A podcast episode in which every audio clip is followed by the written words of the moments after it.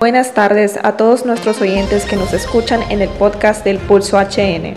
Este día les informaremos sobre el fin de la condena de los Rosenthal, la captura de tres sospechosos y el primer informe de la Comisión Interventora del Instituto Nacional Penitenciario.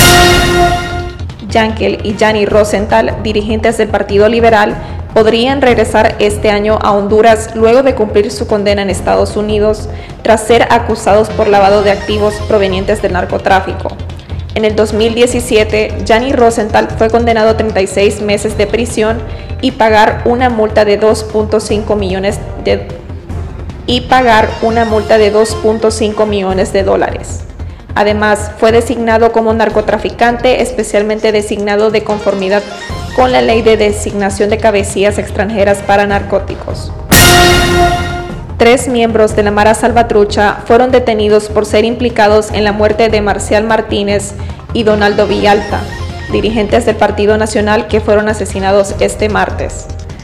La Fuerza Nacional Antimaras y Pandillas, en conjunto con la DPI y la Policía Militar, capturaron a los tres sospechosos en la colonia Villanueva y les decomisaron armas de grueso calibre, chalecos antibalas y una moto.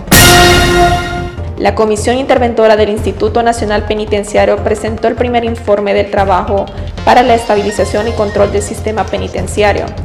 Tito Livio Moreno, jefe del Estado Mayor Conjunto, aseguró el compromiso que se trabaja en conjunto con otras instituciones para mejorar el sistema. Por otro lado, el presidente Juan Orlando Hernández aseguró que la tasa de homicidios va bajando gradualmente y la judicialización e investigación ha tenido un incremento.